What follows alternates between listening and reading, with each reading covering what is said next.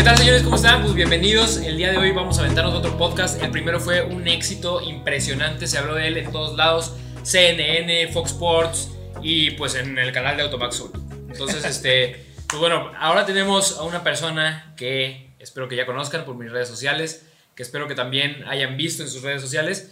Y algo que me emociona es que pues él empezó Automax como tal conmigo. Entonces quiero que platiquemos sobre eso.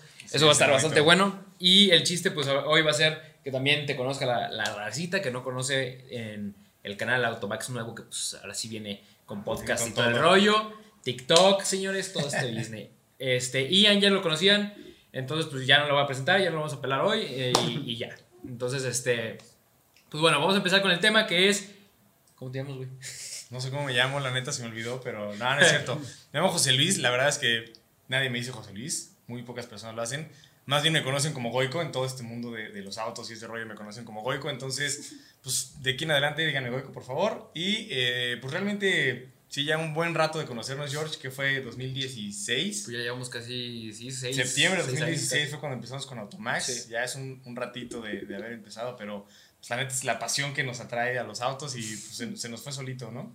Que yo creo que, digo, hay, hay varias historias. Dentro de estos seis años que hemos estado juntos, hay historias de todo. Entonces, ahorita vamos a platicar, van a salir. Y algo, pues bien chido es, este, cómo, cómo se conectan las cosas para que pues, hayamos trabajado juntos. Sí. Este, esa historia no la vamos a tocar porque está Grecia ahí y nos regaña. Pero, este, la- la- lo padre de eso es que... No, a ver, tócala rápido. Nos conocimos bueno. porque. Por una exnovia que tuve, no pasa nada. Entonces, este, digo, la cuestión es, terminamos siendo mejores amigos por el habernos eh, juntado para, para los coches. Entonces, Sí, literal. eso está bien chido. Este, empecé a platicarle a Goico cómo estaba la cuestión de que yo empecé mi página de Facebook y cómo fue creciendo. Ah, que por cierto, te robaron. Ah, Ese es un tema que. es el tema que vamos a tocar también ahorita. Este, digo, Ian no está en esa parte de- del proceso, pero hay una parte cuando yo hago, primero que nada, si ustedes no sabían, se llamaba Automundo, la página que hago en Facebook, y entonces yo ahí le platico a Goico y le digo, oye, pues tengo una página de coches, este, la verdad es que, pues estoy simplemente compartiendo lo que me apasiona. Y Goico en ese entonces, platícales un poquito qué hacías. Bueno, yo li- literalmente en ese entonces estaba empezando una página de tecnología, ¿te acuerdas? Que se llamaba Neander Geek. Neander al final terminó evolucionando y siendo otra cosa completamente. Que a la fecha ya está más muerta que nada. Sí.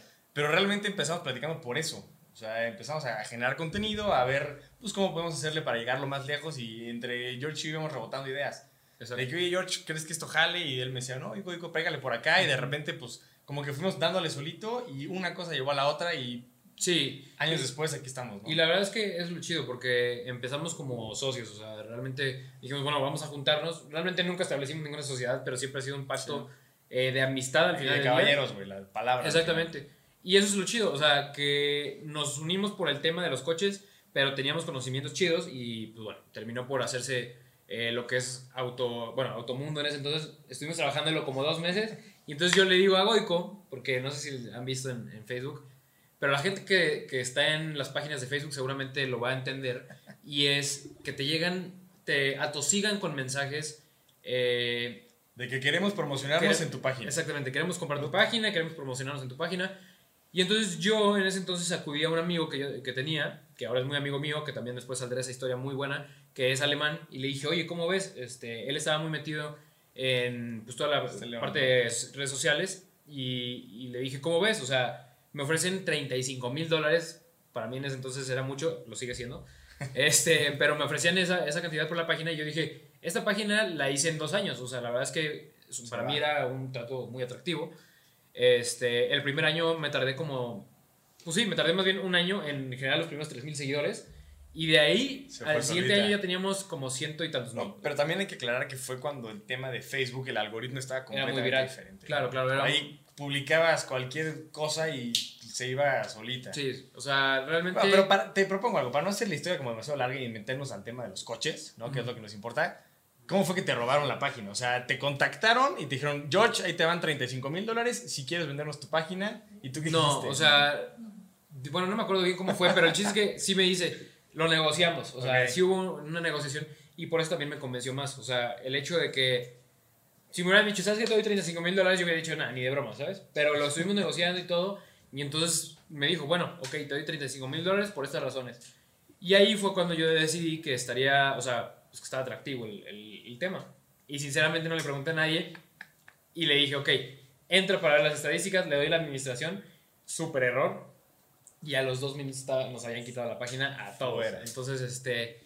Pues bueno, en ese entonces se podía, no sé si ya se pueda, o sea, es un poquito de phishing, como le llaman el hackeo, pero en esa parte de Facebook ya no sé si se pueda eh, tomar la página en, en Facebook Business por si a alguien le resulta, o sea, o alguien trabaja en Facebook o usa páginas para trabajar en Facebook. Bueno, pues este, en Facebook Business hay, hay varias partes de la página de, de Facebook que es una, tu perfil personal, dos, tu perfil como de página y tres, este, Business Manager. Business Manager. Y entonces, este, y el Business Manager es el que puede controlar a todos. O sea, no importa si eres administrador, eh, con ese puedes controlar a todos. Y entonces, como Business Manager, a pesar de que sea administrador, tú puedes sacarlo a la fregada si quieres. Entonces, en ese momento yo no sabía, me meto y entonces agarran y ya tenían armada una página, meten la página al Business Manager y sacan a todos los administradores. Y en ese momento se acabó el show, ¿no? Nos escriben y nos piden, ¿cuánto nos pedían? Como 800 dólares, ¿no? Por la página. Pero en aquel entonces no teníamos No un teníamos un, cena- un centavo, entonces No, es pues, un dijimos, clavo. bye, se acabó. Armo una nueva página y entonces ahí empieza Automax, que fue la, la que, pues ahora sí que empezamos a los 2, 3 meses. O sea, en cuanto me la roban, yo armo la otra página, o sea, dije de que ya, o sea, me O sea, la te secuestraron la página. Sí. Te Literalmente. rescate.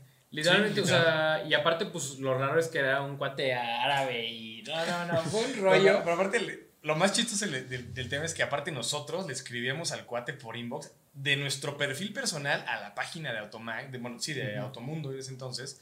Le decíamos, oye, güey, pues es que me interesa, ¿qué onda? Como si, como si no de supiéramos. Y de repente el güey de que nos contestaba, sí, 800 dólares, y nosotros de, puta, no tengo ni un clavo, ¿cómo caramba le hago? Y el punto fue que terminamos hasta insultándolo, diciéndole hasta de qué se iba a morir. Y luego regresamos a pedírsela. No, pero le dijimos, le decíamos de que vas a explotar, bomba, Ah. bomba, ¿te acuerdas? O sea, lo, molestábamos con, tontería. con el hecho de que, pues, este, bueno, nos empezamos a pelear y nos decía que no, mugres mexicanos y no sé qué. Y luego ya cuando empezamos, ah, bueno, para esto migramos un poquito a Instagram. Sí, Entonces, fue cuando empezamos. Empezamos Instagram y entonces Goico me dice de que, abre tu Instagram, abre tu Instagram. Y yo de que, no, eso no funciona, ya sabes. O sea, bueno, la verdad es que estábamos muy bien parados en Facebook, entonces yo dije de que, no, o sea, después. Sí. Y empezó a crecer Goico y luego me dijo de que, pues va a estar bueno. Empezamos Instagram y ahí fue cuando nos dimos cuenta realmente el potencial que tenían las redes. ¿Por qué? Porque cuando empezamos en Instagram fue cuando nos cae nuestra primera campaña y, y entonces nos empiezan a pagar. Y entonces empezamos a trabajar con, en ese entonces con Tortugax. No, de la de Tortugas fue después. La, mi primer campaña Ajá. pagada, creo que me dieron, no me hagas caso, si 12 dólares. Ajá. ¿Pero fue en BoxFit o dónde fue? Sí, en Ah, BoxFit. ok. Y mi, no, a ver, de esa campaña me gasté más en gasolina Que- que, que en lo que realmente me pagaron. Porque Claro. tuve que ir a una plaza que no me quedaba cerca en aquel entonces. Sí. Sacar una fotografía con, creo que estaban sacando el beat de Chevrolet en, aquel, Ah, sí, en claro, aquellas claro, fechas. claro, sí. Entonces, literal me hice una selfie con el coche y la mandé y como que no entendías ni qué pasaba ni cómo Sí. funcionaba. El punto es que fue la primera campaña pagada que yo tuve y Ajá. fueron como 12 dólares. Tendría que buscar el dato, pero por ahí. Y luego me dijiste, métete, métete Métete y regístrate. Pero fíjate que, bueno, esto de una vez aprovecho para contar cómo es la cuestión de las campañas. Es muy sencillo, o sea, digo, le haces publicidad a una, a una marca, pero hay un proceso para que te aprueben y todo el rollo, ¿no? Entonces eso era todo un despayo con Boxfit. Pero empezamos con esas campañas y nos ganábamos dos mil pesitos al mes, ¿no? Me acuerdo más o menos. Así mucho era. Por mucho, sí. Pero cuando pudimos juntar, bueno, ya nuestra primera campaña en forma y grande fue cuando firmaste con, con Wax. Y entonces ahí buena. juntamos una lana y fue cuando decimos recuperar Automundo. Y entonces le escribimos a... Bueno, pero a- empezó todo, otra vez todo el tema de decirle al árabe, porque habían pasado, no sé, dos años, Sí. de que no sabemos nada de Automundo, Ah, sí. ya lo habíamos dado por muerte, dijimos, bueno, ya esto ya valió más. Y le escribimos a Automundo. Le escribimos, a- exacto, de nuestros perfiles a Automundo, le dijimos, oye, es que, pues, ¿qué onda? Queremos comprarla. No contestó, pero estuvimos, insiste, insiste, Sí. insiste. De repente un día le digo, oye, ya contestó. El punto es que, medio platicando con él, logramos recuperar la administración antes de que pagáramos. No me Ajá. acuerdo que le dijimos que queríamos checar algo. Y tú te metiste, no me acuerdo si era administración o edición, creo que te metiste de editor. Porque tú subiste un video en español, el que obviamente el cuate no entendía, diciendo de que, oigan amigos, esta página fue hackeada, eh, Ah, sí. por favor échenos la mano, váyanse a la de Automax, ya estaban las dos pues, pero todos los queríamos, lo que queríamos era que los seguidores de Automundo se fueran a la de Automax. Ajá. Porque Automa- Automundo en ese entonces tenía como 400 400 mil. Entonces Jorge subió un video de que, oigan, un video selfie, así como videoblog, haz de cuenta. Oigan, ¿saben qué? Pasó esto, aquello, con toda la historia, por favor, pásense a esta otra página. Acto seguido, dos minutos después, me escribe el árabe este, o no sé de dónde sería, pero me dice, oye, ¿qué dice el video? Lo voy a bajar porque no les permití publicar, nada más era para que checaran estadísticas, bla, bla, bla. Y se puso, pero loco. Sí. Y total, creo que tum- te tumbó de la página. No sé, y fue nos cuando ya empezamos otra vez a negociar el tema del precio. Ya, pasó, pa- pero pasaron como dos, tres meses para que otra vez volviéramos a buscarlo. Pero imagínate un cuate, pues que de verdad no sabes ni qué onda con él, ¿no? Y pues ya, bueno, decí, cuando juntamos un dinerito ya fue como, pues bueno, ¿qué hacemos? ¿La, la pagamos? Pues eran, eran 14 mil pesos en ese entonces, me Nos costó 16. 16. 16 recuperarlo. Y entonces pues le dije, no manches, o sea, era mi puro orgullo de recuperar esa página. El puro orgullo de recuperar la página y dos años de haber chambeado en campañitas, Sí, sí, sí. ¿no? Porque, a ver, era cuando no... No, No pagaba Facebook no- ni nada. No, no conocíamos ni cómo funcionaba esto.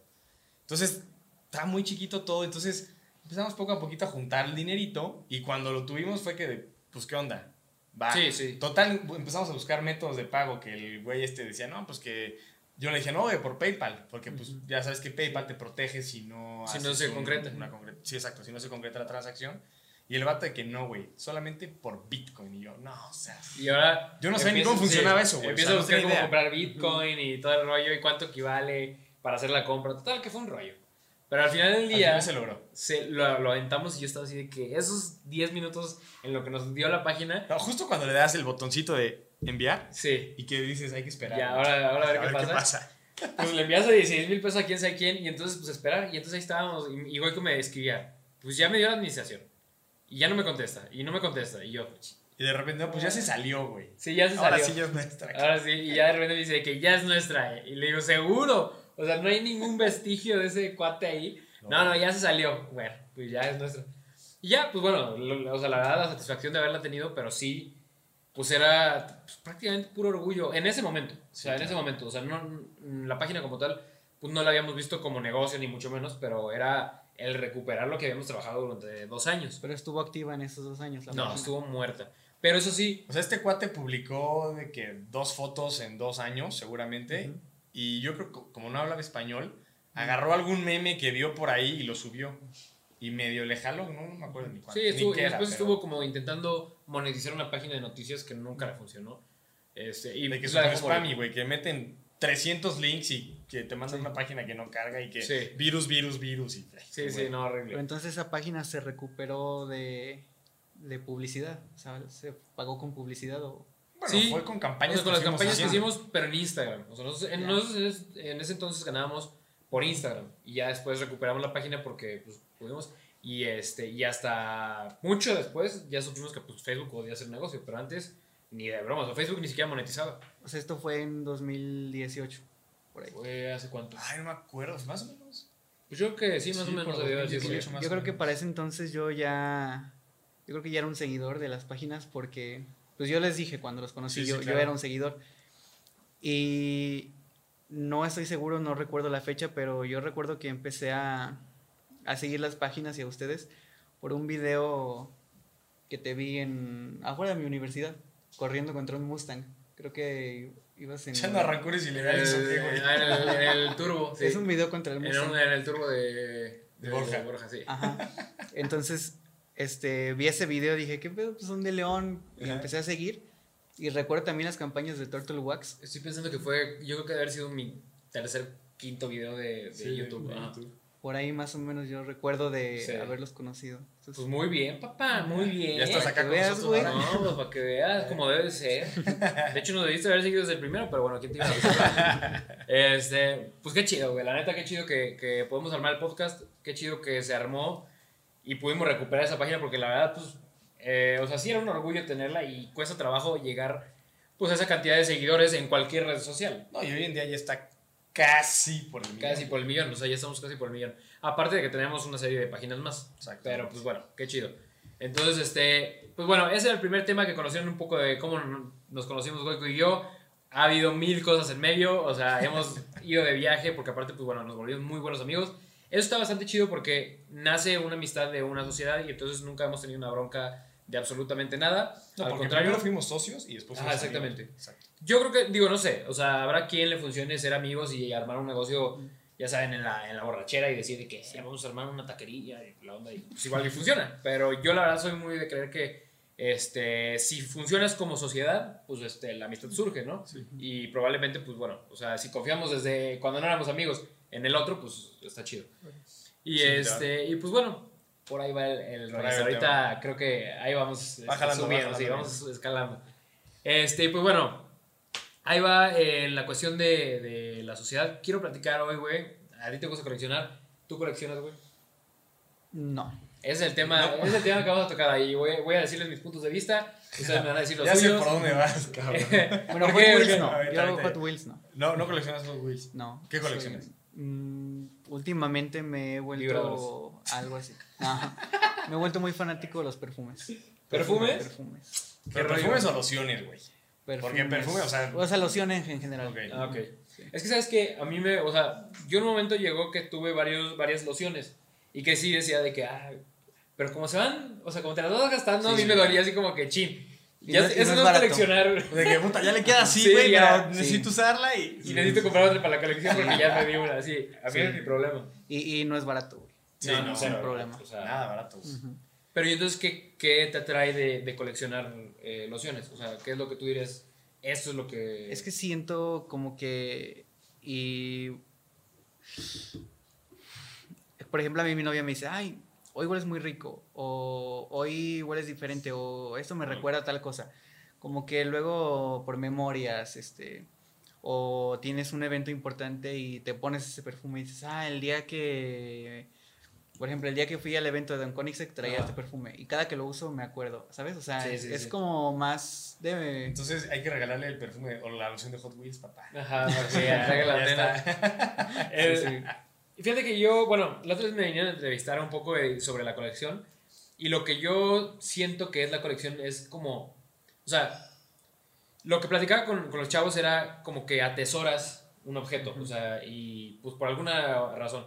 De hecho, pues bueno, ahorita me llama la atención porque según esto, vi un estudio en donde dice que los últimos sentidos que se pierden en la memoria es el olfato y hasta el final el oído. O sea, realmente lo que puedes, o sea, hasta las personas que tienen Alzheimer, los puedes este, traer recuerdos con la música, porque es el último sentido que se pierde. Eh, uno antes es el olfato. Entonces, tú te puedes acordar de tu papá, de tu abuelo, de mil cosas por el olfato. Entonces, está bastante chido. Y te digo, y es que siento que es precisamente eso, o sea, atesorar pues algo, un objeto, o un, por algo empiezas a coleccionar y a juntar como tal las cosas de, bueno, puede ser de un mismo segmento y de diferentes este, características, ¿no? Sí, no, y es también más porque ahorita estoy metido en un. como en una vibra medio minimalista. Ajá. Que sí tenía mis carritos y todo, no tantos como tú, Sí. pero pues te platiqué que se los di a mis sobrinos y todo. Pero. Espera, perdón que te interrumpa. ¿Cómo es una vibra mi- minimalista?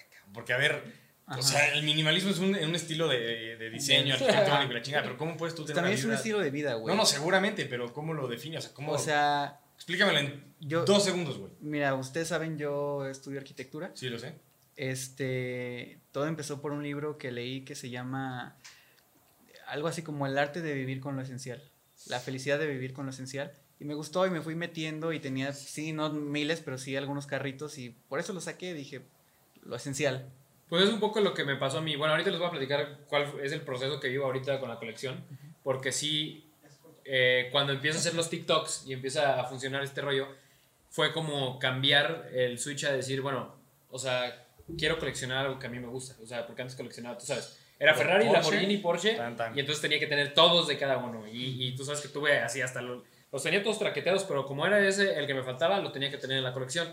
Y después dije, ¿sabes qué? No, o sea, a mí me gusta, me gusta esta parte de decir, pues ya, o sea, bueno, como que maduras en la colección y vas viendo qué piezas te gustan más, cuáles tienen mejor valor, cuáles representan mayor valor para ti, porque eh, realmente lo que representa el valor de en el coleccionismo es el valor que le da a la persona. El- como tal, el coche, yo les puedo decir, bueno, voy a presumir mi pieza que traigo el día de hoy. Sí, señores, para que la vean.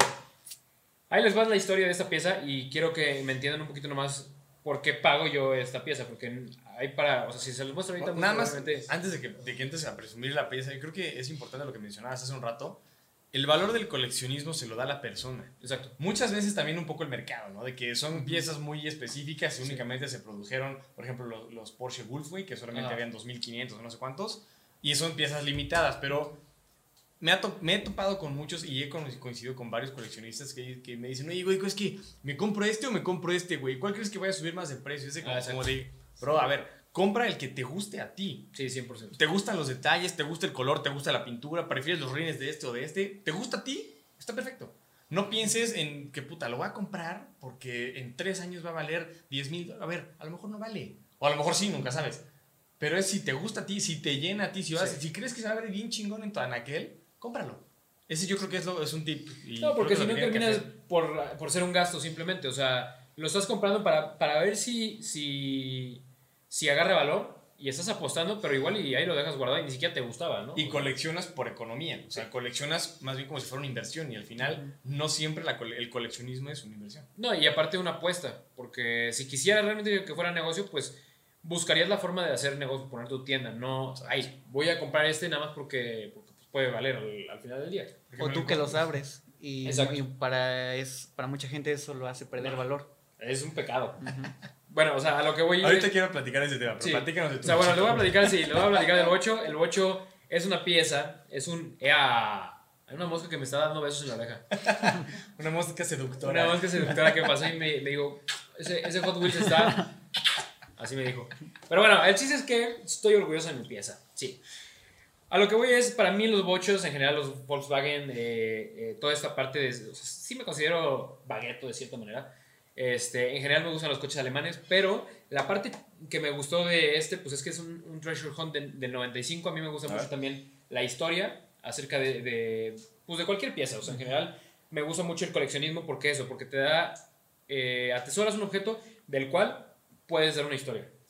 Entonces, por ejemplo, ahorita les voy a platicar la parte de cómo estoy atesorando ahorita mi colección, porque estoy dándole como más valor o peso en valor a las historias que puedes contar con esos carritos. Entonces, ahorita eh, compré este carrito, me costó, eh, bueno, lo agarré en oferta porque me llevé dos, dos carritos.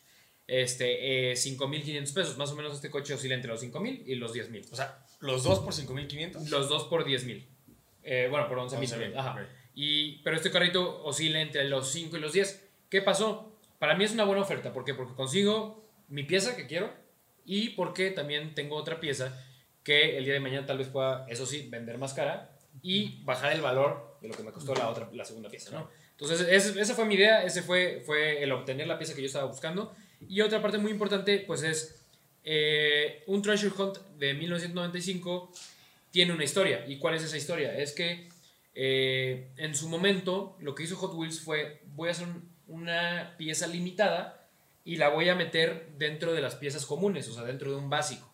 Eh, los básicos son las piezas que te encuentras en Walmart en 15 pesos, ¿no?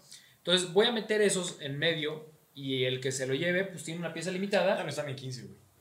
No, Ya ya, están, en ya están en 27, 30. güey. Sí, ya- ya no están en 15. Tienes razón, tienes razón. Este, eh, la pieza- las que están en 9 pesos. no, pero sí, ya están. O sea, la otra vez me tocó comprar una en. en ¿Qué fue? ¿30? En 30. Bueno, eh, para quien dude de quién le hablo, es el Watch que está atrás de cámaras, ¿no? Pero bueno, el chiste es que sí, me costó 30 pesos, pero ahorita. Bueno, el chiste es que en ese entonces podías comprar esto por 10 pesos. Y este. Pues era una edición limitada, nada más salieron 10 mil piezas, aquí lo hice. Y el chiste de, pues es que te lo encontrabas, era suerte literalmente. Treasure Hunt. O sea, Treasure Hunt, una búsqueda del tesoro. Exactamente. Boleto dorado.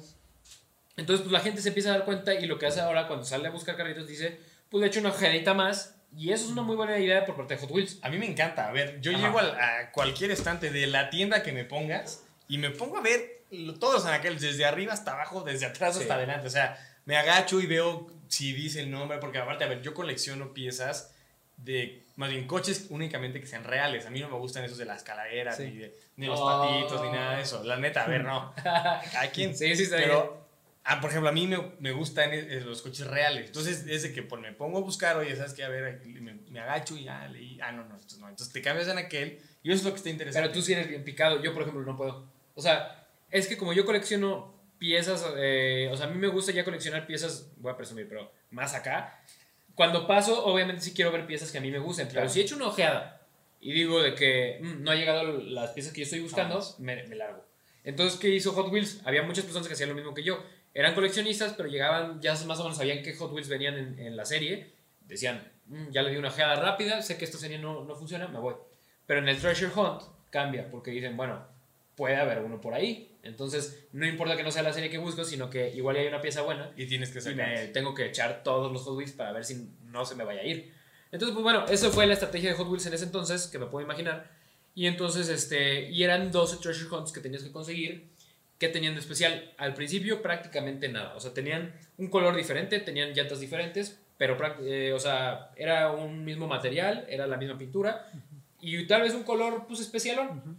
Después evoluciona y empiezan a sacar llantas de goma, que ya era más detallado el carrito, tenía mejor pintura. Se decía que era una eh, glitter, no me acuerdo si era glitter o era. No me acuerdo. Tienen diferentes nombres. Cabe destacar que hay nombres para pinturas en Hot Wheels y son como 10 o 12 diferentes. Pero, por ejemplo, esta, no sé si parecía esta, pero creo que son fosforescentes o algo así. Y cambian y les dan. No me el- imagino por qué. Sí, bueno. O sea, cambian y les dan el, el- el color nuevo a los carritos. Y entonces empiezan a ser mucho más especiales. Ok. Pero ahora la gente ya dice, o sea, se, ente- se empieza a enterar cualquier persona. Y entonces ahora, por ejemplo, los de Mattel, que eran los que surtían las piezas, dicen, él, estas valen más y son limitadas. Y los coleccionistas están dispuestos a pagar más por ellas. Y ahí es cuando empieza el problema. Los. ¿Por qué? Porque los coleccionistas estamos peleados con los acaparadores. ¿A qué se le llama un acaparador? A cualquier carnalazo Que llegue y compra que 200 quiere, del mismo. Exactamente, horror. que Sí. quiere comprar 200 del mismo o que antes de que salgan, este, muchos le dicen matelotes porque son los güeyes que andan eh, poniendo los carritos, ni siquiera llegan al stand, o sea, Sí, es el la misma persona que Bueno, monta el anaquel, Sí. ve cuáles son los que valen la pena. y y dice, manda. "Esto es A mí me Miguelito". pasó eso en una juguetería, no me acuerdo qué colección era, era de los, creo que ya era de los 50 años de Hot Wheels apenas, Ajá. hace poquito, que sacó una, una serie de seis coches que eran cromados. Pero había un coche que su variante era cromada en dorado y, do- y cromada creo que en, en plateado. No me hagas caso, a lo mejor estoy inventando. ¿eh? Sí. El punto es que llegué a una juguetería y encontré todos excepto uno. Y entonces le pregunté al- a, los de la tienda, y sabes qué, estoy buscando este cochecito en esta variante. Y me dice, no, es que no, no lo tengo. Le dije, no, pues ya vi que no lo tienes, ya, ya chequé todo tu anaquel, de esos anaqueles impresionantes, enormes. Sí. No lo tengo montado, pero si lo quieres, lo tengo en bodega. O sea, fíjate, el cuate me dijo, hizo su negocio ahí y me dijo, a ver, y yo obviamente le dije, sí, En me- palabras sí, clave. me- sí, sí, dije, a ver, sí me interesa, pero no me costó lo mismo que me costó el carrito que estaba montado en la pared. El cuate de ahí, obviamente era una juguetería, no voy a decir nombres, obviamente, pero llegué yo y me dijo, ok, si quieres este, a, a mí me tienes que dar 400 pesos y ya lo compras en la caja. Eso fue algo que me pasó a mí. Entonces, la neta es que no sean acaparadores, compadres. Los que lo hagan sí está muy. No, o sea, o sea, yo creo que dañas el mercado, o sea, Sí. y, y yo entiendo que el coleccionismo es un mercado muy especial, o sea, donde sí eh, depende de quién, o sea, de cuánto estés dispuesto a pagar, pero sí te presiona Sí. a pagar una cantidad más alta de lo que realmente vale. Entonces, ¿qué pasa? Esta pieza puede estar en, pudo haber estado en 15 pesos en ese entonces y ahora ha tomado un valor porque ya tiene años que no está en producción, es difícil de conseguir y entonces, pues bueno, eso le da un valor. Bueno, yo creo que el valor específicamente para esta pieza es que está limitada. Sí. Los años que tiene en el mercado, ¿no? Desde Sí, el claro. 95. Exacto. Que está en perfectas condiciones. La neta es que si tú ves esto, hasta su tarjeta está impresionante. Es Exacto. como si lo hubieras recogido hace 15 minutos de Walmart, ¿no? Entonces yo creo que ese tipo de cosas son las que le van dando. ¿no? Sí, y a, a la vez es eh, oferta y demanda, ¿no? Pero aquí la cuestión y lo que yo digo es, bueno, ¿por qué no compré otro de esa misma serie? Claro. Porque yo quería el bocho, ¿sabes? O sea, y eso le da más valor. Y la, y la demanda es por el bocho, literalmente. Entonces, eh, esta es una de las piezas más caras de esa serie. Hay otro que es un Camaro, que también el Camaro es un coche muy popular. Y entonces el Camaro anda sobre los 20 mil pesos. Entonces, pues, sí, la verdad es que conseguirlo también es muy difícil. Este, que lo suelten es muy difícil. Pero de vez en cuando salen ofertitas y entonces hay que agarrarlas, papi. Hay que agarrarlas y yo por eso dije en él, de una vena. ¿Y dónde las compras? O sea, digo, por ejemplo, para la gente En que internet. viendo. Sí, muchos me preguntan eso. y- No, pero a ver, güey, internet es enorme. O sea, O sea, un poco más específico. Porque, ¿qué tal que yo saliendo de este podcast quiero a ver y decir, voy a buscar un bochito de Sí, pero a lo que voy es verdes"? no lo vas a encontrar en tiendas. O sea, y es más, muy probablemente no lo encuentres ni siquiera en alguna exposición de. O sea, de lo puedo buscar en eBay o qué. o- Lo buscas en eBay. eh, es uno de los mercados pues, más fuertes en cuestión de piezas este, pues, más especiales. O sea, Amazon y esos pues, prácticamente tienen Ah, productos nuevos. nuevo. Este, eBay es uno de los que sí tienen coleccionismo. Pero sobre todo ahorita yo creo que ya es muy cerrado y es grupos de Hot Wheels, grupos de coleccionismo, grupos de carritos.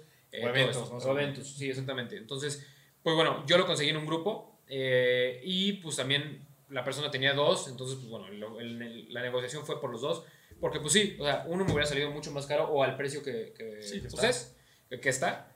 En, cambio, pues ya dos, pues ya consigues un mejor trato y eso es también, pues bueno, algo que, que sucede. ¿Y ¿no? cuál es tu plan para el segundo bochito? No, la verdad es que yo Giveaway. Eh, no. este, o bueno, digo, no sé si tendría que ser un muy buen giveaway, pero yo lo cambiaría por, por alguna pieza especial. Y pues este, mi idea sería esa. O sea, ¿qué hago? Pues lo compro un poquito más abajo, lo vendo un poquito más arriba y ya mi, el mío, el personal, ya no me salió tan caro. Ahora, ¿sabes? te, te tengo una pregunta específicamente para este coche que creo que nos da apertura a otro tema. Ajá. ¿Piensas abrirlo? Eh, bueno, ok, sí, tienes razón. Apertura totalmente. O sea, Nel, ese es uno de los primeros carritos que sí diría no. ¿Por qué? Porque siento que ahí sí daño, daño una Ok. pieza especial. O sea, ahí sí. Por lo general, bueno, para los que no, no saben o no me habían visto en, en alguna red social, yo abro todos mis carritos. Es más, tenía yo un Treasure Hunt, que es uno de los más buscados, que es el Enzo. eh, que Con el ese, error de impresión, ¿no? Con el error de No, ese no. De hecho, perdón, al revés. Les voy a contar una historia otra vez que si empezamos a hablar de esto me voy bien gacho. Pero bueno, el Treasure Hunt del 2007, que es un Enzo Ferrari, es uno de los más buscados. Eh, lo vendí por la única y simple razón que ya quería deshacerme de cosas materiales. O sea, me está... Siento que en algún momento me apegué mucho a mi Sí. colección. Dije, bye bye, me quedo con lo que me gusta y ya. Entonces, ese Treasure Hunt, la verdad sí tenía una historia muy especial para mí, que era que me lo había regalado mi abuelo. Pero, pues bueno, al final del día dije, ¿sabes qué? Ya, o sea, necesito Se deshacerme va. de ellos, no es que me guste, se va, ¿no? Y aquí eh, empieza esta parte de decir, bueno, sí, ya me estoy desvi- desviando del tema. Este Treasure Hunt tenía eh, un error general, güey. O sea, ese error, eh, Ferrari decía Ferrari Enzo y tenía tres R's en vez de dos R's. Ferrari. Fer... Te puedes quedar media hora ahí. más o menos. Pero bueno, el chiste es que eso era lo común. La gente creía que el error era el que estaba caro y no es cierto. La producción grande fue la de, la de las tres R's y la producción pequeña era la correcta. Ok. Entonces yo cuando vi que el mío tenía tres R's, porque sí dije, chin, o sea, ea. Entonces me Otro, otro besito en la oreja. un besito. O sea, la producción, eh, bueno, cuando yo vi que la producción era la que, bueno, yo, lo- la, la grande era la que yo tenía, yo dije, me convencí a abrirlo, porque la gente me estaba tachando de que, ¿cómo crees? ¿Cómo vas a abrir una pieza de esas? No es que, dije, bueno, el 2007 no está tan lejos, el 95 sí está más lejos. Este, entonces, dije, no, ya, me vale queso, la voy a abrir y la abro, eh, y entonces pues todo el mundo empieza de que, no, no sé qué, y les dije, ¿saben qué? Ahora, por mis, ya sabes qué, abro toda mi colección y entonces empecé a abrir y yo jugaba con ellos y el sentirlos y para mí eso fue más especial. Eh, entonces sí, o sea, mi colección yo creo que bajó un 30-40% del valor que tenía cuando yo la tenía cerrada, pero la tenía cerrada y la tenía guardada. Entonces, ¿qué sentido tiene tener una colección que tienes guardada y que absolutamente nadie ve y que ni siquiera tú ves? O sea, y aparte lo abres y es, pues ver la caja y pues chido, ¿no? Pero es muy diferente, sinceramente, esto sí lo puedo decir, es muy diferente sacar el carrito y sentirlo. O sea, te vuelves a sentir, te da esa sensación de niño chiquito. Y eso es lo padre. Ok. Y Ahora- le da más valor para ti. Exactamente, eso, eso le da más valor a mí, o sea, en lo personal. O sea, a mí me llena más eso. Este, ahora también, eh, a lo que iba es, en, las- en la producción del, del Ferrari, pues sucede lo mismo que aquí. Este, ¿qué pasa? Para mí, eso tiene una historia muy especial. O sea, al final del día, todos saben de, de- bueno, la mayoría sabe de mi bocho, muchos de los que me siguen es, eh, fue por, precisamente por el bocho que tenía. Lo acabo de vender y entonces, pues esto marca como algo, como un pequeño recuerdo o algo que tiene que ver con lo que tuve. De lo que quedó. Sí, entonces por eso decidí pues guardarlo y, y tenerlo y el día de mañana pues igual y conservarlo para alguien que pueda apreciarlo de la misma forma que yo.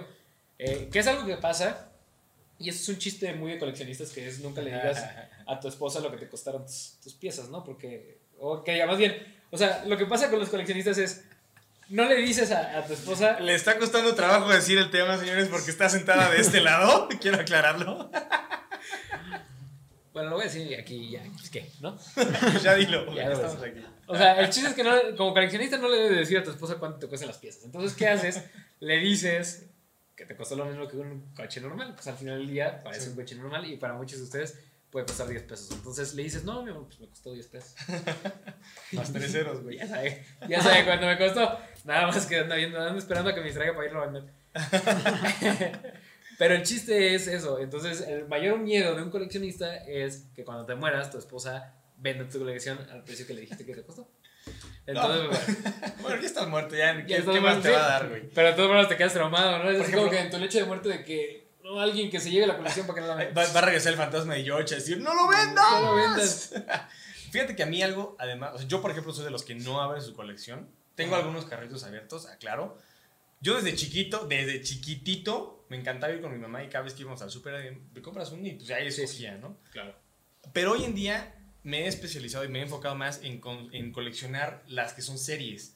Es decir, por ejemplo, los seis carritos de la serie de BMW, los seis carritos de la serie de Lamborghini, los seis de Porsche, bla, bla, bla, bla. Y así hay un chorro.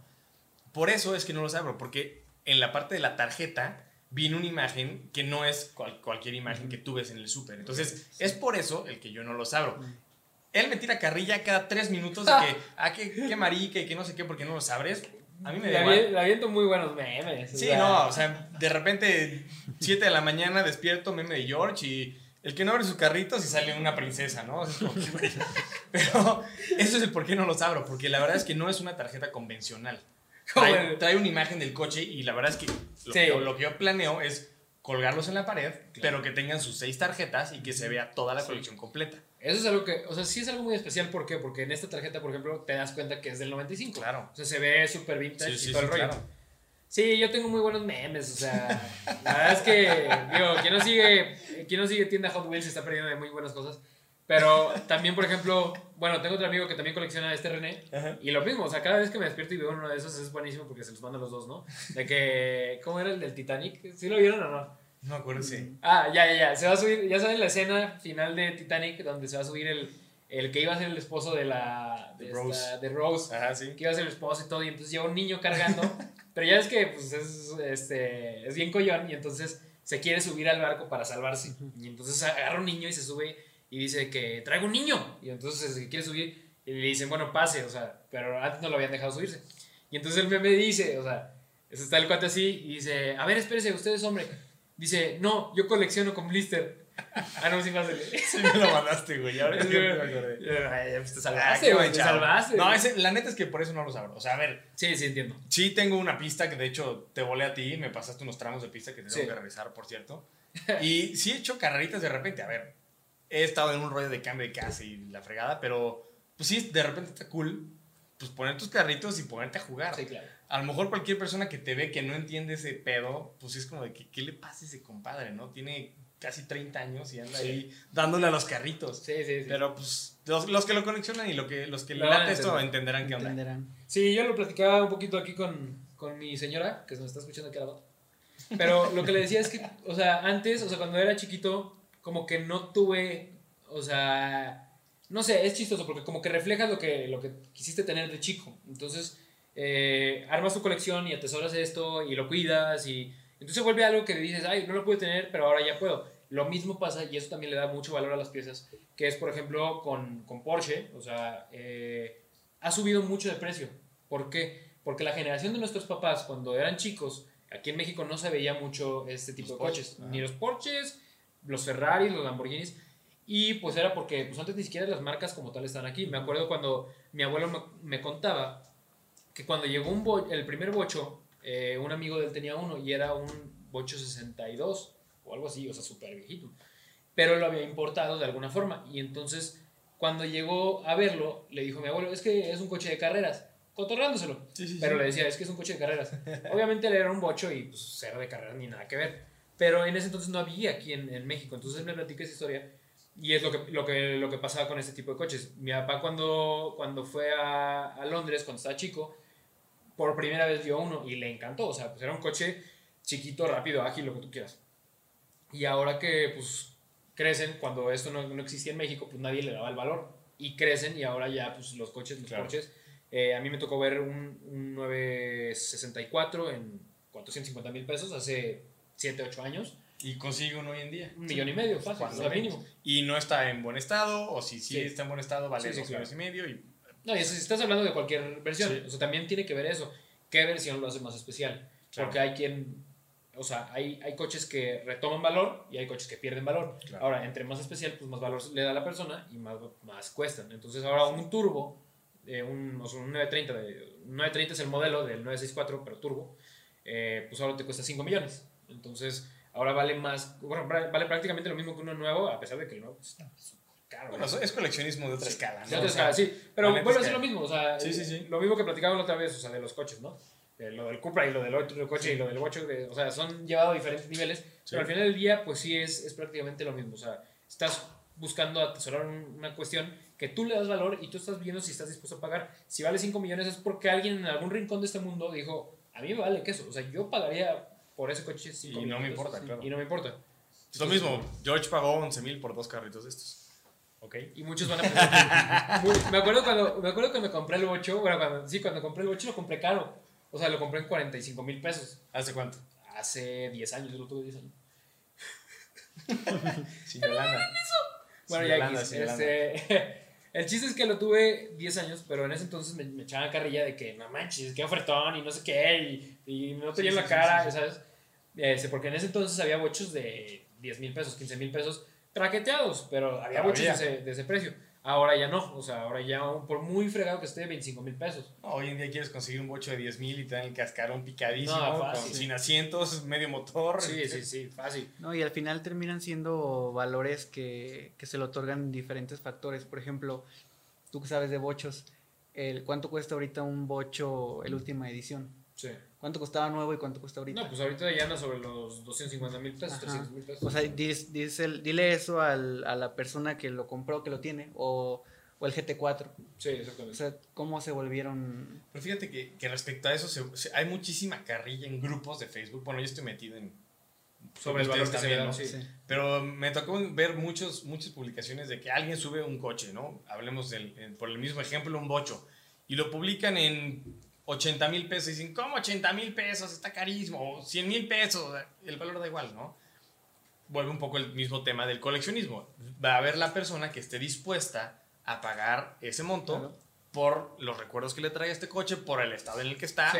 y tan tan. A lo mejor no es un coche para ti, lector, que lo estás viendo y que te estás burlando y que me estás comentando que qué, qué ridículo soy por pedir eso.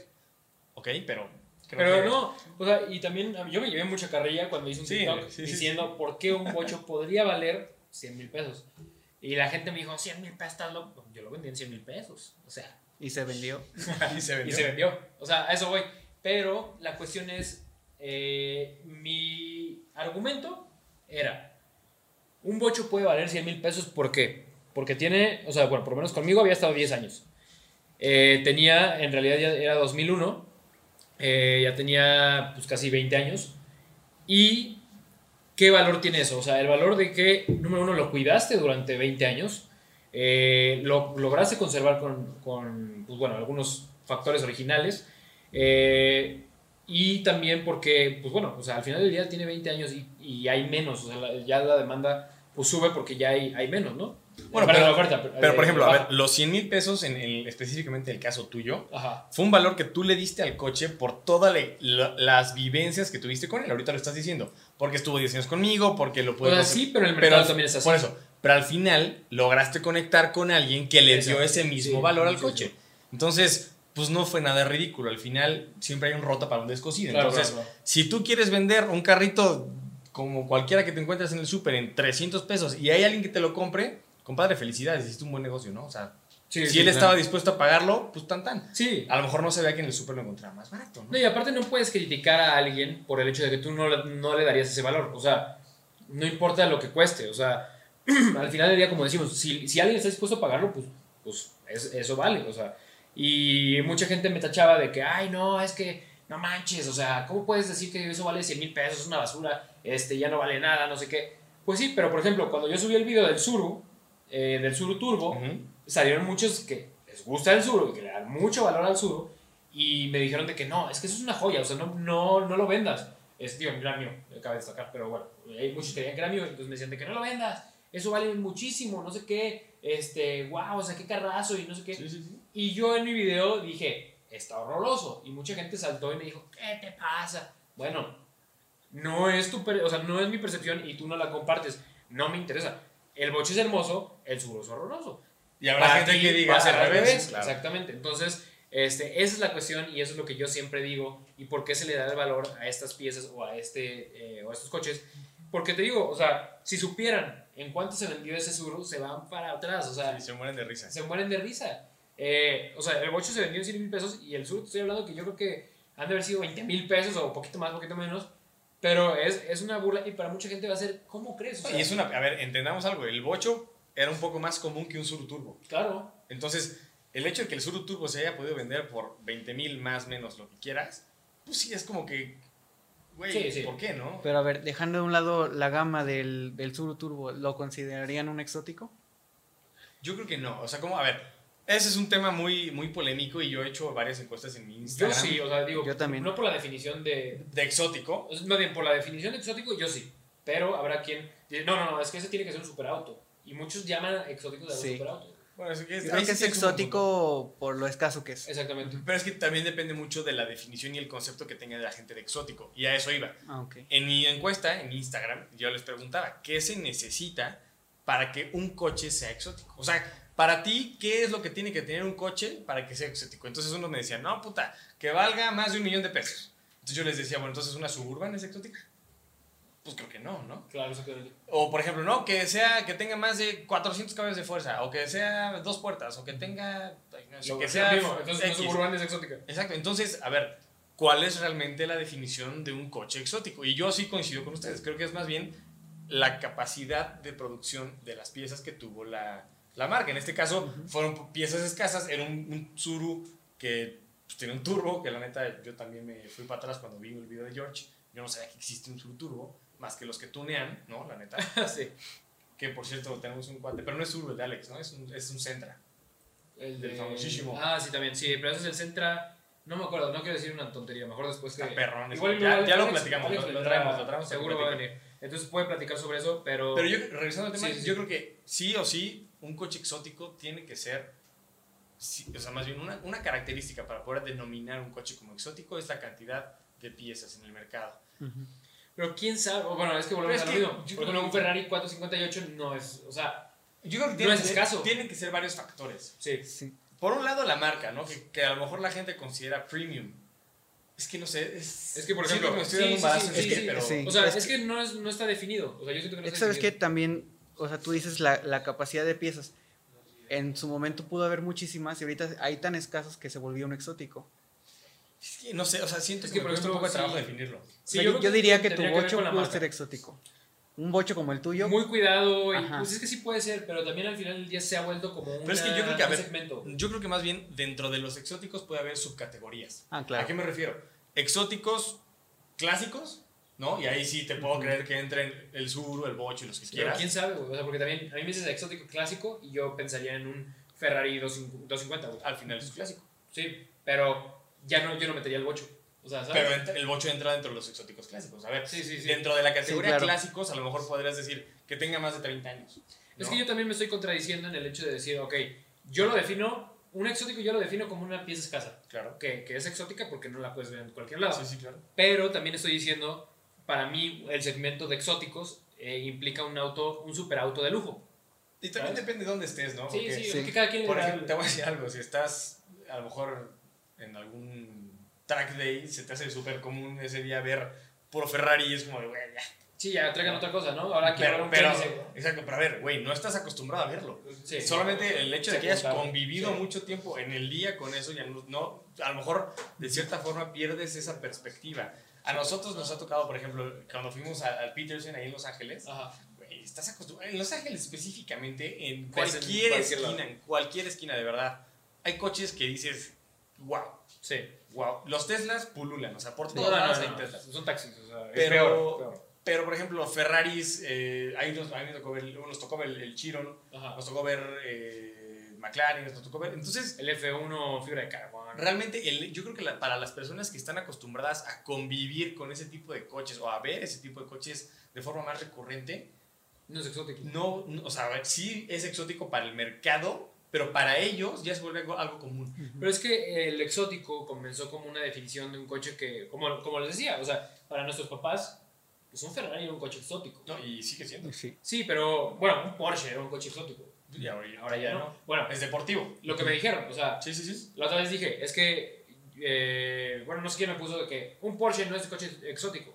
Ni siquiera, ni siquiera lo mencioné, ¿no? Pero, pues, no, un, un Porsche ya está, eh, bueno, también tiene sus segmentos. Depende de cuál Porsche, ¿no? También, Sí, claro. o sea, volvemos a lo mismo, un 911 termina siendo deportivo, a pesar de que tiene o cuesta 5 millones de pesos.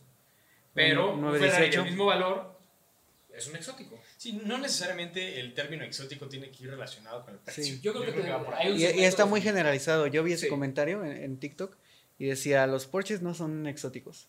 Sí. y el 918. Exactamente. No, claro, y así como esos está el Gimbala y así como es, hay Claro. muchísimos ejemplos. ¿no? Pero yo creo que también va por, por ahí. Tal vez no tenga tanto que ver con la producción, sino con la compra. O sea, realmente que el coche, pues por ejemplo, Pero quién sabe, ahí te, ahí te hago un ejemplo que también me pasó hace poco, porque una persona, no recuerdo el nombre, alguno, alguna persona en Instagram me, me comentó en una foto, oye, qué, qué buena nave, no sé qué, saludos desde El Salvador, ¿no? Era una persona que vivía en El Salvador. Y me dice, es que acá lo más exótico que tenemos es un Dodge Charger. Muy bien, señores, después de una pausa extrema donde todos fuimos a renovar la energía y a alinear los chakras, Y a cargar la cámara. cargar la cámara también. Este, estábamos en que en Yo les estaba contando una historia. Honduras o No, El El Salvador. El Salvador. Le estaba contando la historia de cómo le ponemos la perspectiva de auto exótico según también nuestras vivencias y Ajá. el lugar en el que vivamos. Nos ¿no? dijiste que alguien te estemos, exacto.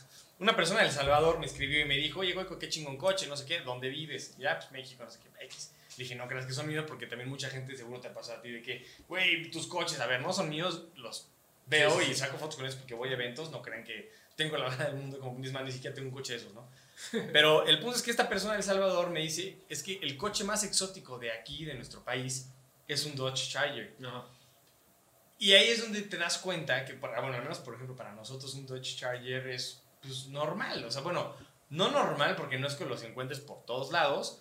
Es un coche, digamos, un poco raro de ver, pero no lo catego- yo no lo catalogaría dentro de la gama o dentro de la sección de exóticos. Claro. Sí es raro de ver, pero pues hasta ahí. Y este cuate estaba súper feliz. Entonces ya, pues yo por chismoso me metí a su Instagram y empecé a ver sus fotos. Y realmente, pues sí, son, son personas que, que, le- que a- les, igual les mueve toda esta pasión de los coches y todo este rollo. Y ahí fue cuando comparé y dije, pues a lo mejor si este cuate se viene a México a ver los coches que hay acá, ah, bueno, se muere, cabrón. Sí, Así claro. como nos pasó a Jorge y a mí cuando nos fuimos a Los Ángeles y seguramente nos pasará cuando vayamos a Pebble Beach y nos pasará cuando vayamos a Sí, X lugar, sí. que vas a un lugar que no estás acostumbrado a ver y dices, ¿qué es esto? cabrón?" Sí, sí, sí. ¿Sabes a mí qué me pasó? Mm, yo aquí en la calle y hasta la fecha no he visto un, un Alfa Romeo, el, el Giulia, rodando. O sea, nunca he visto uno. Y recuerdo que en Italia son los de policía. Y están por todos lados y yo decía, o sea, en México son los Chargers y todo esto. y, y recuerdo que me sorprendió mucho, dije, "Oh, qué, qué buen carro de policía, la neta. Bueno, en Bueno, pues, como dices, o sea, para ellos, Sí. nosotros tenemos Chargers, entonces para ellos seguramente también Ujú. vienen a México y van a decir, qué buen carro. Ah. Güey, imagínate vivir en Dubai, cabrón, y decir, voy a México y aquí hay pura Pura roña. roña, cabrón. Pues sí, o sea, digo, seguramente va a pasar y quien viene de Los Ángeles no, No, viene no coches. ve eso, sí, no, o sea. Y otra cosa, pero bueno, ha- han empezado varios coleccionistas fuertes aquí en, en México que la verdad tienen coches que muchos países no tienen. O sea, sí se ha, o sea, últimamente como que ha habido más apertura, o por lo menos se ve más a través de las redes sociales, ese tipo de coches. Que yo siento que antes no era tan abierto y, bueno, tampoco había tantos, pero ahora como que últimamente ya lo ves más común. Y Yo siento que este, tuvo como un boom todo esto de, del del industria. No, no lo quiero llamar industria automotriz, porque al final la industria automotriz ya existió desde muchos años atrás. Más bien como del fanatismo automotriz en México, como que se ha visto más recientemente. Pero como que se ha podido compartir más. Exacto. a través de las Sí, así, algo así es lo que quiero decir. Este, o sea, y también yo siento que, que nace esta moda de spotters. O sea, los spotters, este, pues nace el sitio en México. Y pues yo, yo realmente, digo, nu- nunca, o sea, nunca fui spotter. Eh, tal vez lo hice, o sea, tal vez hice esa función. A ver, yo sí soy el típico que veo un coche chingón en la calle y le saco una foto. Sí, sí, sí. Pero no lo publico en redes sociales. Pero eh, nace esta, pues, ¿qué? profesión. no, no, o sea, bueno, Como hobby. Así es de hobby como de tomarle fotos a los coches y es algo que pasa ahorita ya en todo México. Sí. Este, ya hay spotters de eh, Coahuila, hay spotters de San Martín Texmelucan, ¿no es cierto? no, bueno, hay spotters de las ciudades grandes, ¿no? Donde ves algo. Pues ya Porque todas las es- ciudades tienen su sitio. Sí, sí, sí, o sea, porque además, o sea, obviamente no hay sitios hilados, güey, o sea. Pero lo que sí es que las ciudades donde hay... No te sorprende un comentario de alguien diciendo, sí hay sitios gilados y es en tal. Ah, Es más, el que lo ponga etiquéteme, por favor. Sí, eso sí. Pero bueno, el chiste es, y es un tema que, que quería tocar. Quería tocar de Los Ángeles, pero este también está chido porque aparte lo pidieron. Este, luego ya platicamos de nuestro viaje a Los Ángeles, que también está chido. Grandes anécdotas. Exactamente. Pero en el sitio, eh, bueno, en esta, esta parte del sitio y todo, eh, varios nos escribieron y nos dijeron que hablen de sitio y hablen de los spotters y no sé qué. Entonces, bueno, va- vamos a platicar un poquito de eso. Este, ¿Qué es para empezar ser spotter? O sea, bueno, ayúdanos con eso, Ian. Yo la verdad es que no estoy muy. O sea, sé qué hacen, pero no estoy familiarizado con el hecho de ser un ¿Tú, spotter. tú eres spotter? O sea, ¿te consideras Mm, spotter? no. O Ah, a- pero sí No, sabes. o sea, en algún momento igual que tú veo un carro chido y le tomo foto. Yo, coche que vea, le tomo foto. Sí, igual. No estoy seguro, no sé cómo definirlo. Si a mí me preguntas qué es un spotter o qué hace un spotter, mm, se va a una avenida, no sé, que no es muy popular. Bueno, al- con popular me refiero a que pues, tal vez de una zona, una buena zona de la ciudad, Ok. a esperar a que pasen carros exóticos. Pero yo, no sé, realmente. Y me tomarles gustaría- fotos. Sí. A mí me gustaría que algún spotter que haya dentro de las personas que están viendo este video, espero que haya Que nos digan cómo lo que nos digan realmente cómo lo definen ellos. Yo, como, como yo lo veo, es un hobby 100%. No sé realmente si de aquí puedan monetizar, o a lo mejor sí. Sí, tal vez. Pero Bueno. yo lo veo como un hobby. Perdón, güey, pero. Este. ¿Cómo se llama este cuate? El que. El inglés, güey. Empezó como spotter. Que era. Que yo Ah. siento que por eso lo hacen. O sea, esa fue la tendencia. Eh, que dice, hi. Ah, Shmi. Hi, guys, my name is Shmi. Sí, ese. Tipizapo. Este. Él empieza con el spotter, con el spotting, perdón. El, bueno, no sé si él, pero sé que él fue de los más famosos que hacía spotting en Londres. Entonces, pues obviamente en Londres hay muy buen bote. eh, era pues él ir a cazar como tal, eh, pero había spots, o sea, me, me, Sí, me sí, sí. que por eso sale lugares donde Pasan. pasan coches exóticos mucho más frecuentemente que en cualquier otro lado. Yo cuando estuve en Londres era, eh, había, estaba el Dorchester, que era un hotel donde siempre había naves muy perras, o sea, a mí me tocó ver en ese hotel, dos días que pasé, los únicos dos días que pasé me bajé a ver, porque el primero me llamó la atención un GT rojo, y fue como, nunca había visto un Carrera GT. No, todavía no se moría en Paul Walker. Ah, Este, y luego fue eh, un F50, un Ferrari F50, y que también dije, bueno, aparte que el lado ya, ya no era tan, como decimos, ya no se me hacía tan exótico allá, pero eran Rolls Royce, güey, y allá Sí. hay muchos. Este, Yo creo que el tema de los spotters más bien te sirve como plataforma a otras cosas. A que, más bien, pues déjame aterrizar la idea. A ver, el hecho de que tú estés spoteando coches de una ciudad, de entrada, pues te sirve para generar contenido. Sí. El hecho de generar contenido, pues obviamente te permite a ti, pues a lo mejor más tarde, vender sesiones fotográficas o vender Claro. sesiones de video. Sí. O a lo mejor hasta en una de esas generar tu propio canal de YouTube dentro, a lo mejor blogueando en el, en el como lifestyle spotter, güey, de que pues estamos aquí grabando, esperando y cómo pasan. Tengo, tenemos un cuate también de que, que se dedica a vender Hot Wheels, que por ejemplo no tiene coche exótico, pero él cada vez que pasa por el sitio de la Ciudad de México, pues trae Hot Wheels en la mano, güey, y entonces pasa y les regala Hot Wheels a los que Claro. están ahí. Entonces también por eso los spotters ya lo ubican. Claro. Al Mr. Butcher, saludos también por eso este canal. Sí, sí, o sea, yo siento que, que tiene que ver con eso, como, como es ir escalando. O Sí. sea, tal vez muchos de ellos no han encontrado como tal un segmento al cual dirigirse. O sea, sí, saben que les gustan los coches, saben que les gustan los coches exóticos y no encuentran como ese segmento y eso es una buena entrada a como tal el mundo automotriz. ¿Por qué? Porque no requieren nada más que una cámara y eso lo tienen absolutamente todos en un celular. Pero dentro de lo mismo de los spotters, no sé, a ver, no conozco mucho el tema y no quisiera que yo hubiera hate por esto, pero he visto también varias, malas prácticas que hacen. No sé si les ha tocado ver a ustedes los videos. A mí Sí, se me sí. hace de alto riesgo lo que estos cuates hacen, que de repente va pasando el McLaren 720 y puta, güey. Por la mejor foto. Se avientan a- al- al carril central de pa- Paseo de la Reforma a parar el tráfico. A ver, compa, o sea, entiendo que quieres la mejor foto y arriesgues el físico, pero pues también entiende que es una avenida donde te pueden atropellar, donde puedes causar un Sí, accidente. sí, sí, o sea, definitivamente. cuídense también ustedes, ¿no? O que los cazan en coches y, y Eso- los- eso los- yo creo que, en la carretera los detienen. ajá. Ay, lo vi, no, hombre, no me acuerdo. Este, bueno, yo les voy a platicar eh, desde mi experiencia, que es... eh, el spotter, pues es, eh, es- yo veo en su mayoría chavos eh, que, que que les atrae el mundo automotriz, les atrae los exóticos. Eh, yo en lo personal nunca me sentí tan atraído por los exóticos como, o sea, como mi entrada al mundo automotriz. Para mí fueron otras, otras experiencias las que me formaron. Como les digo, mi bocho, a mí me gusta mucho, por ejemplo, el detallado automotriz, que más tarde también vamos a tener gente que vaya, vaya a hablar del detallado automotriz, que es un- todo un tema. Me gusta mucho eh, nos fuimos a hacer grab, nos fuimos a hacer este, eh, varillaje, o sea, hay mil, mil maneras de entrar al mundo automotriz, a mí me gustó mucho esa parte por mil razones, ¿no? Hay quienes les atrae la parte exóticos, es como algo aspiracional, es como algo que desean ellos vivir, eh, que fue parte también de lo que platicamos la, la vez pasada, que era, pues bueno, no te cambia la vida con, con tener un exótico, pero sí te abren muchas puertas y hay muchos panoramas dentro de- del mundo de los No se cambia la vida, pero como quisiera tener eso sí, no, pero volvemos a lo mismo, es una, eh, un deseo personal, o sea, Claro. es quiero tener un Ferrari, Sí. quiero, y pues ese es el chiste, que lo hagas por ti. Pero bueno, a lo que voy es, sí hay una cuestión aquí importante que es, eh, hay personas, obvi- obviamente hay dueños de los coches que fotografían, muchos de ellos ya los conocen, pero muchos de ellos no. Entonces, este, en México, por ejemplo, eh, yo sé que, por ejemplo, JP es, eh, pues, se hizo muy Sí, amigo. JP no sé si, o sea, yo digo, yo no entiendo muy bien cómo está distribuido el tema ahí. No sé quién es Don, Don Guaira, no sé quién sea su hijo, no sé quién sea su abuelo, no, no sé. Este, pero JP, pues, es más o menos de poquito más chico que nosotros, pero él conocía muy bien a la persona que tenía los coches y, pues, se, hizo- se hicieron muy amigos, ¿no? Entonces, y la verdad tiene muy buena fotografía y como que, pues, bueno, ahí vi que lo jalaron y tú eres prácticamente mi, mi fotógrafo personal. Y la verdad, pues, tienen coches que ustedes saben que son los mejores de México, ¿no? Claro. Pero a lo mismo, a siento que, por ejemplo, hablando específicamente del tema de JP, que por cierto es a toma del cuate, Ujú. le ha servido como plataforma el ser spotter para otras cosas. Claro, claro. ¿no? A lo mejor JP Para andar empezó, con Ana Gaby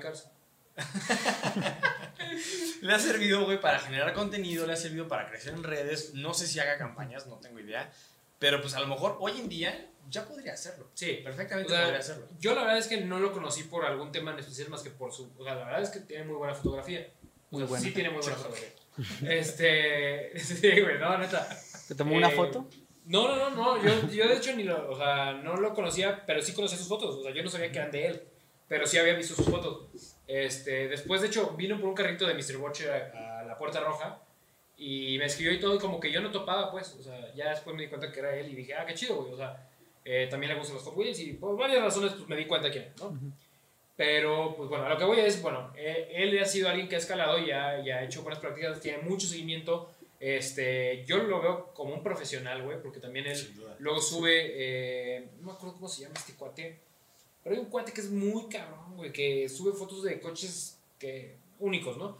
Y él, yo también seguí a este cuate por mismo JP que dijo, este es mi ídolo, yo quiero llegar a ser él, y no sé qué. Mm. Entonces, pues bueno, o sea, ya Sí, es algo... cámara, go- cámara guy, algo así, ¿no? No, es otro cuate, pero, o sea, es fotografía, luego te lo paso. Y, Pues, ¿Quién eh, sabe? y después se los platicaré. No, pues gracias por el dato, ¿eh? Sí, no, o sea, la verdad no dije nada, pero a lo que voy es, eh, hay buena práctica en el spotter y hay manera de crecer, hay mala práctica y a mí eso es algo que no me, no me late, es el hecho de que hostiguen a las personas. O sea, aquí en León me ha tocado ver, y digo, a mí nunca me han seguido, no tengo el coche fantástico para que me anden correteando por todos lados, pero sí me ha tocado ver que, Que lo eh, lo sigan, o sea, y que lo sigan no de, no de, o sea, les voy a hablar de, de Plaza Mayor, que es el sitio, a pues, la salida de León son, que 10 kilómetros? No, no, más, tengo no más, creo que 20, más. Algo o sea, pero bueno, el chiste es que lo siguen hasta la salida, o sea, y lo siguen hasta la carretera y... No, y, y deja tú eso. ¿eh? Si te siguen a la carretera X, realmente nunca sabes a dónde va o con quién va la persona que va montada en el coche. Y yo creo que también es un tema de seguridad. de los dos. De los dos. Tanto del spotter como del dueño del auto. ¿Por qué? Porque normalmente, para empezar, a lo mejor los dueños de los coches no quieren ni siquiera que lo sigan. Porque tú no sabes si van a su casa, si andan haciendo mejor ahí con la novia, que no se pueden ni enterar. O si andan simplemente con los hijos, o que no quieren que sepas qué onda con su vida. Y por el otro lado, no sabes si ese mismo cuate que tiene el, el cochezote que- al cual está siguiendo, pues trae una escolta que se va a dar cuenta y que de repente Que lo te está va, siguiendo. que lo está siguiendo y que te va a bajar. Y, a ver, creo que puede ser un tema de riesgo, ¿no? Sí. Sí, No, ¿Y por qué estás fotografiando? O sea, ¿cuál es...? claro. Digo, obviamente nosotros que sabemos eso, pues dices, le están tomando fotos al coche, X, o sea... No, y, y él debe estar más que acostumbrado a ver, tener un coche Claro. de esos, debes estar más que acostumbrado a eso. Sin embargo, a lo mejor hay días en el que simplemente querías salir a dar el rol y Sí. que nadie te moleste. No, y, que, y que yo veo que sí, por ejemplo, si tapan las placas, o sea, ellos, va a haber mucha gente que no, y ahorita en las redes sociales, pues es un tema muy abierto, o sea, ya tú sabes que, bueno, o sea, si le van a tomar fotos, lo de las placas es lo de menos, o sea, ya, Sí. este, pero sí, yo siento que es un tema de seguridad, como dices, para los dos, o sea, una, pues, la persona que viene manejando el coche, pues sí se debe sentir así como que ching. O sea, hay veces que, te, o sea, si no estás acostumbrado a una cámara o a que te tomen fotos, sí es así como que, pues, ¿para dónde miro, no? O sea, y te está el guante así de que, eh, eh, voltea, y entonces... Es, gorra, es más, ¿no? cuando, cuando yo traía el bocho y, y había alguien que al lado que me quería decir como, qué chido tu coche, era así como... y ya hasta que te decía así, chido. Y tú, ah, gracias, sí, era para mí. O sea, es, te digo, de- desde esa incomodidad chida hasta la que dices, ching, o sea, me está tomando la jeta, quién sabe en dónde lo va a subir, ¿sabes? Sí, no. Entonces, y aparte, pues tú, como alguien que pues, puede llamar la atención con un coche de esos, pues sí dices de, ay, Que otra ¿A vez, a ver, a ir a no, no sabes ni quién es, ni a qué se dedica, y quizá él no quiere que lo sepas. ajá, Y hoy en día puede salir un Lord Ferrari o un Lord cualquier cosa, güey, y se hace viral, y entonces, ¿qué problema? ¿en qué problemota metiste a esa Sí, persona claro. que simplemente se estaba dando un rol en su coche y disfrutando el día? sí, claro. Tan, tan. Sí, porque ahí yo veo, es- digo, veo ese problema, o sea, el, el hecho de no tanto de tomarle foto al coche, porque pues tú sabes que si vas a salir un Ferrari, pues todo el mundo le encantan ese tipo de coches, está bien que le tomen fotos, pero sí es un problema cuando pues te vienen siguiendo, porque aparte nos ha pasado, y pasó en el Bash, El bash. o sea, Rémoras, le llaman rémoras. El rémora es un pescado, un tipo de pescado, según yo. No, te lo juro. Rémoras. Te lo juro, a ver, es, un, es un término que escuché de uno de los organizadores del Bash, que es muy buen amigo de nosotros, Ajá, y que dentro de la plática, esto salió porque cuando estábamos en este último Bash del año pasado, estábamos llegando a Oaxaca, había un, había un cuate... de Aguascalientes a, a San Miguel, que chocó. Ah, bueno, eso es todavía no, pero ah, cuando yo me escuché Ah, ese término, fue porque había un cuate en un Mazda 3, que otra vez los Mazdetos, no quiero Un entender. tema, M3. Un M3, que venía necio, ¿no? Necio, necio, necio, que quería alcanzar y que quería... Yo venía con Fercho en el coche, en el Stinger, Sí, Fercho, Fercho venía manejando y ya veníamos hartos de él. sí. O sea, a ver, él me sigue en Instagram y si escuchas esto, bro, pues alguien te lo tenía que decir, ¿no? Realmente ten cuidado con eso porque puedes generar un, un accidente y ya pasó. Justamente pasó en la- el tramo de Aguascalientes a San Miguel de Allende, que veníamos dándole, acabamos de En. Aguascalientes, carretera de Aguascalientes, Ajá. 20 minutos de Que había manejar salido. y de repente pum, se para- nos paramos todos. Pero carretera detenida. yo alto ponchado, total. ya- no, ya no me paré. Tú traes llanta ponchada. No, a ver, nosotros nos detuvimos, estábamos hasta adelante. Yo no me paré nada, más que para mi llanta. No, nosotros nos adelantamos de la caravana porque estábamos al, al principio para salir. Ajá. Y obviamente te pasan los coches por todos lados y X. El punto fue que de repente tramo parado y yo dije, por favor, que no haya sido nadie de, de los que venimos, ¿no? Y no, o sea, afortunadamente, pues bueno, ya había medio calmado el, el rollo. Era un chavo, creo que traía un, un BMW, no me acuerdo si era un M4. No, no. eh, Ah, bueno, salió un BMW, pero le pegó un Jetta. Le pegó un Jetta. Y entonces, a ver, otra vez, es el riesgo en que están poniendo a los demás por hacer una estupidez o por querer tomar esa buena foto. El del BMW se sintió al nivel de lo- todos los que van ahí que, punto número uno, entiendan que no es una competencia. Sí. No, no ganas un premio por llegar primero, no ganas un premio por ir más rápido. Es un tema familiar, es un tema de disfrutar, es un tema de convivir y de ser cuates. De eso se muchas trata. veces, o sea, yo no sé por qué se toman como si fuera competencia cuando el otro ni siquiera lo está pelando. No, o sea, hombre. O sea, tú, a ver, típico meme, típico, lo hemos platicado 200 veces nosotros en nuestro grupo, o sea, con todo el team Automax, güey, de que va un cuate en su caribita correlona, ¿no? O su caribito correlón, como le quieran decir, porque ya luego me, me corrigen, pero Su caribite. en su caribite. y, y va otro cuate, a lo mejor en, en un Mercedes, no sé, güey, no te vayas tan loco, un A45 MG, güey. Entonces el, el del, el del Caribe está dándole duro, duro, duro, duro porque quiere alcanzarlo y el del Mercedes se da cuenta y dice, güey, mejor le bajo porque no sé si este compadre, que de entrada no sé qué quiere hacer. Si me pone un fregadazo, a lo mejor no da ni para pagarme. Claro. Entonces, y típico, ¿no? Que lo que platicamos, si al ratito ves en Facebook, en YouTube, en Tik- TikTok o donde sea un video de que le estoy ganando un- una 45, ve, güey, pues gánale, o sea. gánale, o sea, no estás ganando nada, no estás midiéndote, ni siquiera se trata de competir Sí, claro. con alguien más. Es Igual yo tú estabas sacando los mocos y tú creíste que le pusiste la subida. O sea, Exacto. Entonces, bueno, regresando un poco a la historia del Bash, la historia termina en que se paró el tráfico, nos dimos cuenta de que habían chocado el M4 con un Jetta, que el Jetta aparte iba lleno de familia.